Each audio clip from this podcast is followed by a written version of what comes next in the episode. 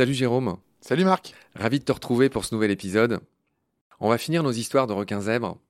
Tu l'as rappelé dans un précédent épisode, euh, le requin lin zèbre léopard appartient à l'ordre des orectolobiformes, dont le nom dira rien à personne, mais dont les membres vont dire beaucoup à tout le monde, euh, puisque je te laisse nous dire euh, quels sont les orectolobiformes très connus.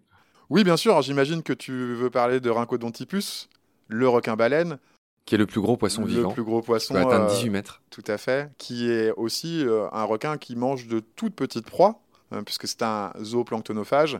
Alors, c'est pas tout à fait un filtreur par fanon, hein, comme une baleine, mais il va s'alimenter sur les blooms de krill ou de, petites crevettes euh, au, sein des océans. Petit poisson, ça peut être aussi. Et on croit qu'il a pas de dents, mais il en a. Il en a, oui, bien sûr. Il en a des toutes petites dents microscopiques. C'est un tapis de dents, en fait, euh, un peu comme le silure, par exemple. Ok, ok. Euh, donc Rhincodontipus, ok, requin-baleine, donc c'est son cousin hyper connu, hein, d'accord. Euh, il y a d'autres euh, stars, on en a notamment parlé dans plusieurs euh, podcasts, que ce soit sous Gravillon ou que ce soit PPDP, ou même que ce soit Nomen, on avait parlé du Wobegong, qui est le requin tapis barbu en français.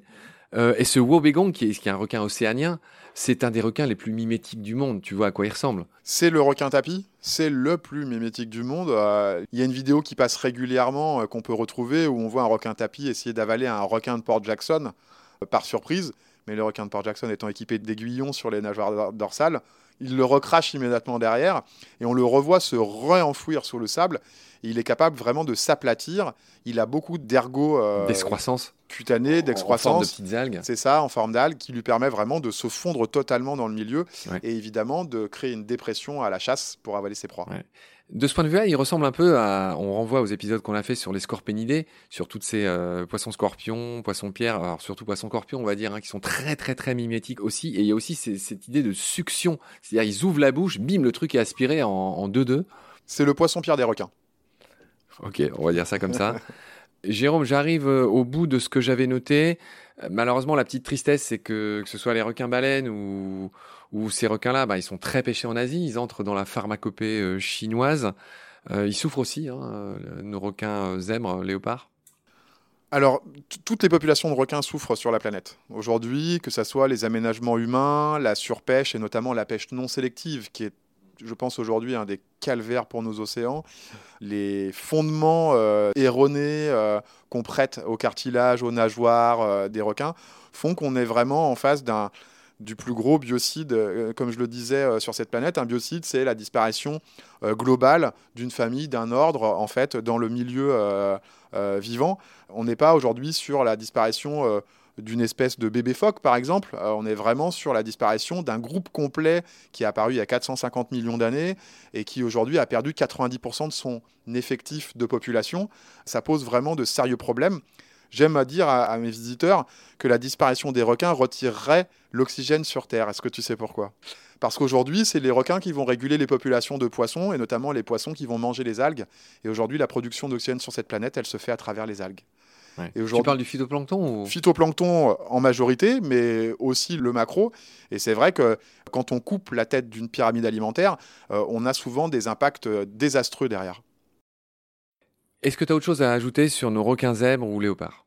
Je n'ai rien à rajouter sur les requins léopards ou zèbres, mais je ferai un aparté sur les requins nurse et une particularité qui est en termes de reproduction, donc l'ovoviviparité qui est cette capacité d'avoir des œufs, mais une éclosion à l'intérieur de la femelle, et souvent un cannibalisme intra-utérin, où on a le plus fort qui sort en ayant consommé les autres œufs euh, euh, à l'intérieur de la femelle. Ça, c'est une particularité qu'on trouve chez le requin taureau, par exemple, mais qu'on trouve aussi chez les requins nurse. Ouais. Ça me fait penser ce que tu dis, euh, le, monde animal est parfois évidemment sans merci. Chez les rapaces, dans nos épisodes de rapaces de Baleine sous Gravillon, on avait expliqué ce qu'était le caïnisme au nid. Chez les rapaces, souvent, il y a deux ou trois poussins, et le plus fort chip toujours la nourriture du plus faible. Et c'est ça le caïnisme, c'est Caïn, c'est le Caïn de la Bible. C'est soit par cette attitude, soit carrément en tuant leurs frères, bah, c'est le plus fort qui survit. Hein. C'est vraiment la loi du plus fort chez les rapaces euh, aussi. Ça me fait penser à ton cannibalisme intra-utérin chez les requins. Je pense qu'on a fini sur euh, votre star de cet aquarium euh, de Lyon, le requin zèbre. chez le juvénile, léopard chez l'adulte, mais c'est la même espèce, hein, Stegosoma fasciatum ou tigrinum. On a vu que, euh, comment dire, les savants se bouffaient le nez pour savoir comment il fallait l'appeler. On tranchera pas. Voilà de ces bels exemplaires des orectolobiformes. Je te retrouve très vite pour un autre épisode consacré à une autre espèce. D'ici là, prends soin de toi. Salut. Merci beaucoup, Marc. À très bientôt.